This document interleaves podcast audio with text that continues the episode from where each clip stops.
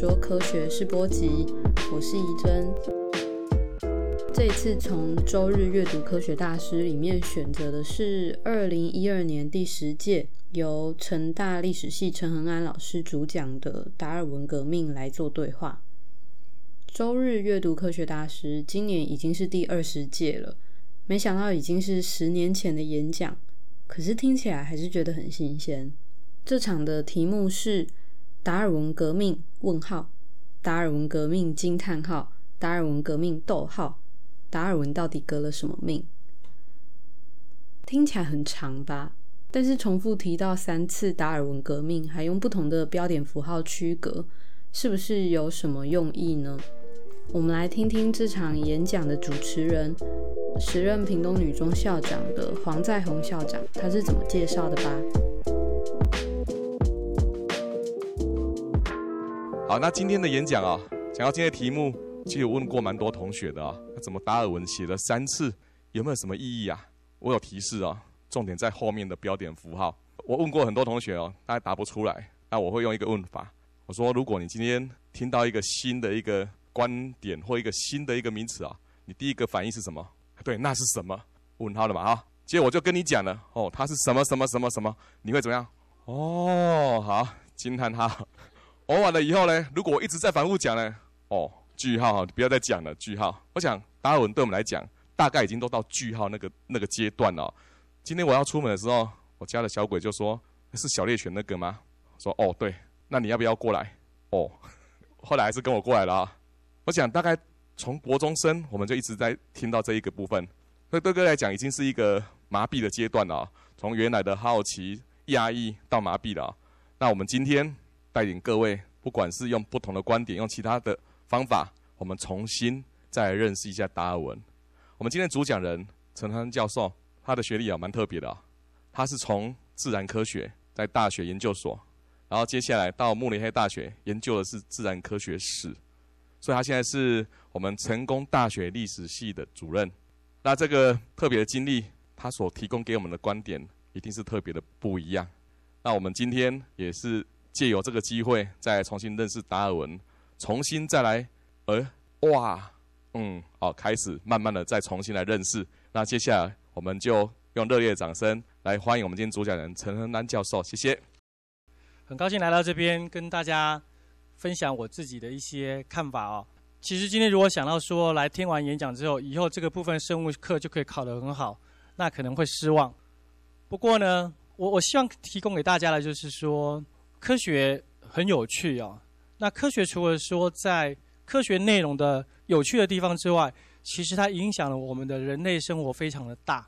那我们可不可以从历史文化的角度去认识影响我们人类这么大的一个知识的领域哦？所以我就想说，提供比较文化历史的角度来看看过去生物学经常提的这个议题。那诚如刚刚校长所说了，这个是我在跟朋友们对话的时候经常发现的问题。也是台湾的问题哦。我们常常开开玩笑说，台湾的媒体新闻都炒不过三天，不管多重要就是不见了，大概就是这种形式。啊，什么？哦，然后就哦这样子。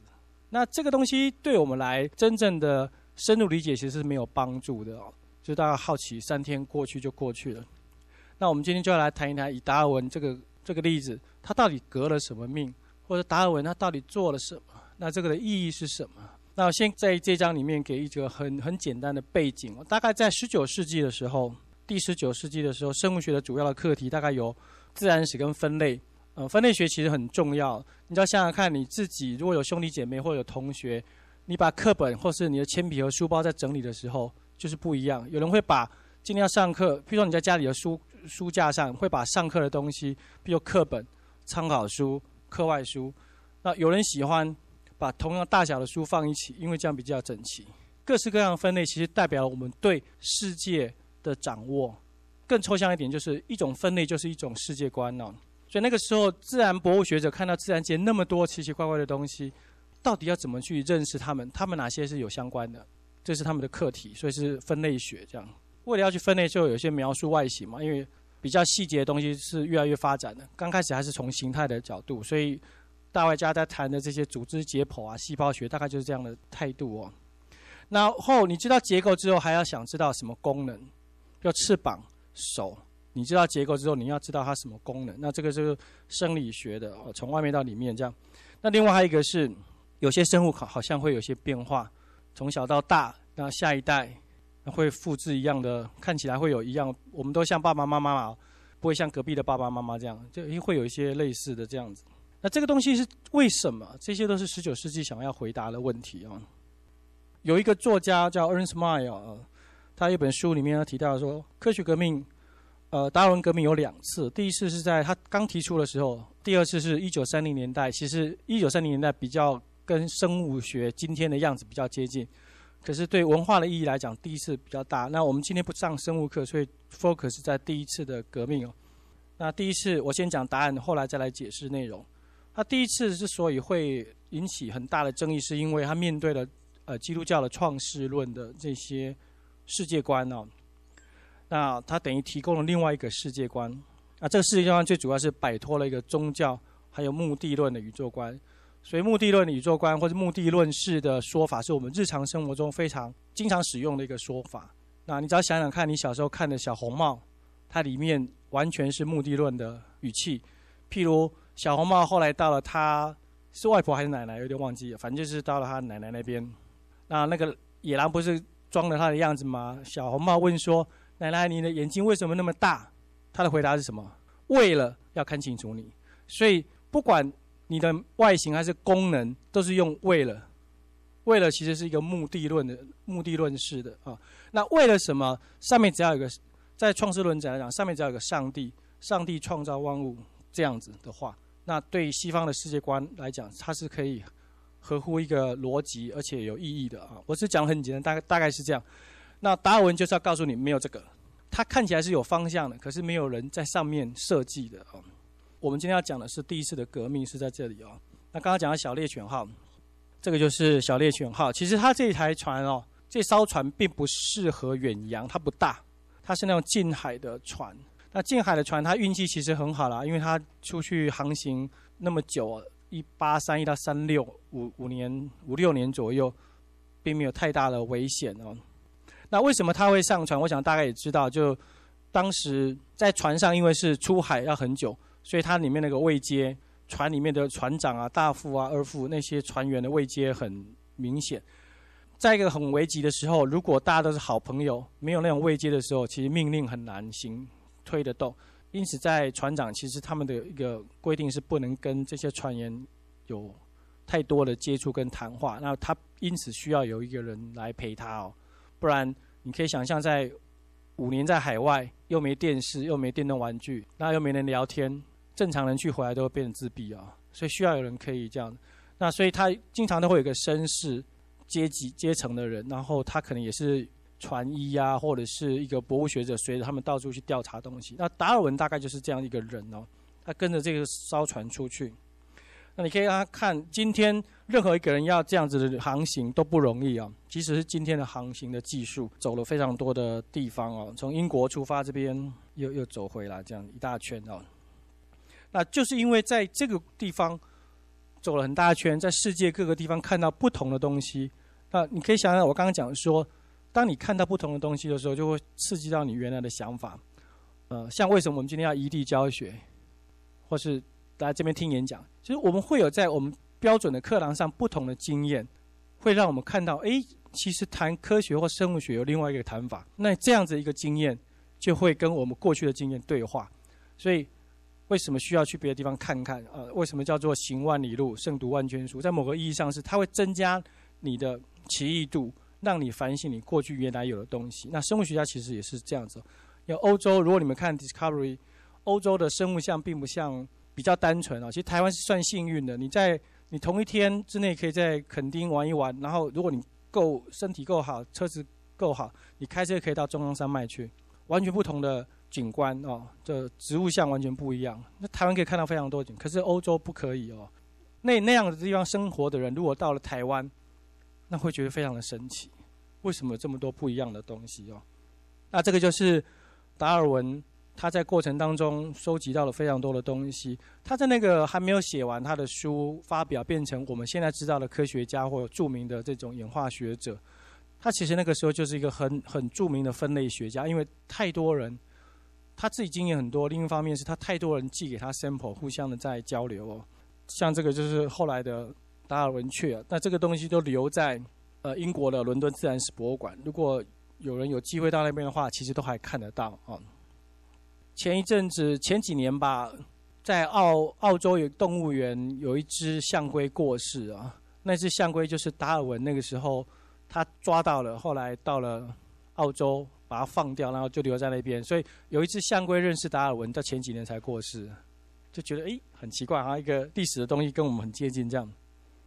我们在课堂上经常看到了一个一个案例，说他在加拉巴哥群岛不同的岛上啊，看到不同的鸟，它的嘴巴因为跟食物的关系哦，然后他推论出来这样子。不过那个是一个事后的说法，因为后来照研究的话，达尔文在那个时候，他他到那个不同岛的时候，并没有那么明确的一个概念哦，所以。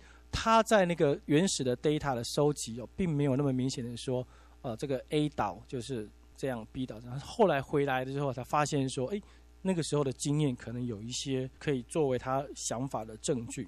这是达尔文，他后来生病，他其实一直身体有不舒服，我们可以看到。那他个性也不喜欢跟人家吵架、辩论，所以他后来在伦敦附近有个地方叫唐村哦，他就买了一个房子在这边住。整理很多他的手稿，那这个地方现在变成博物馆，也是可以去参观的。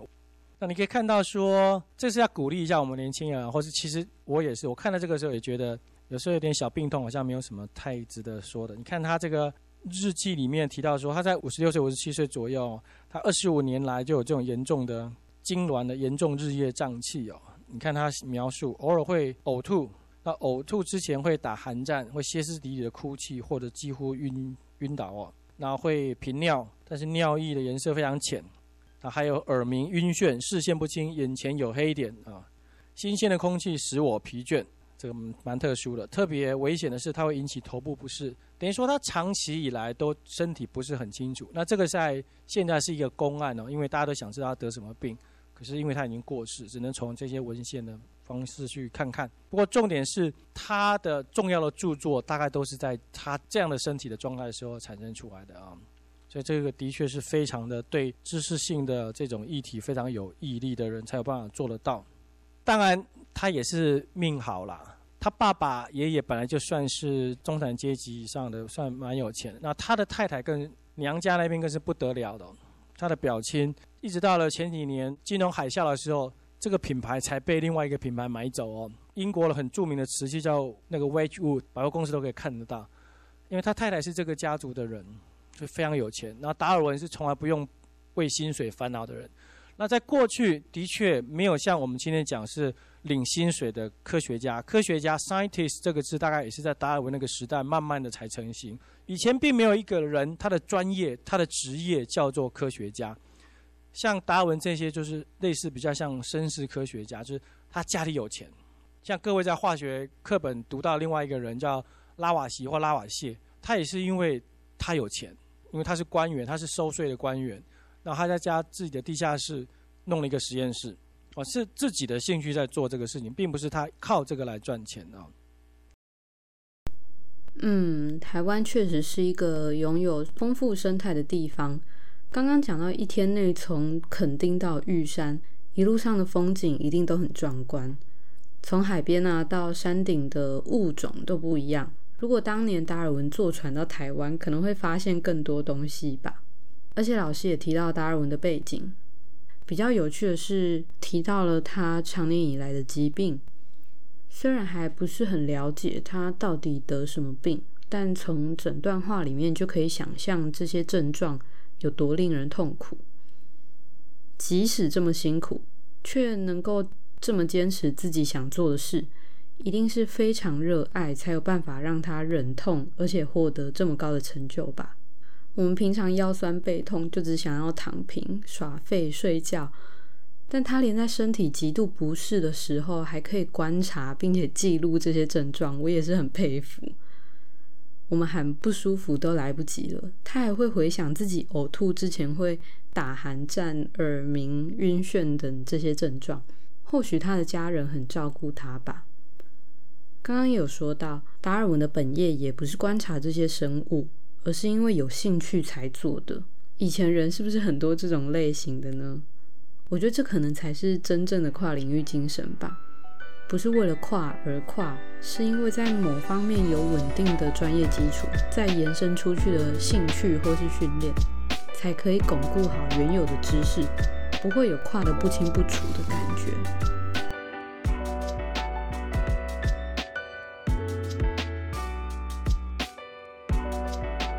所以在大学之前，我们可以多多认识不同的学科，对于专业知识都拥有最基本、最基础的认识之后，或许就可以逐渐了解自己的喜好或是擅长的领域。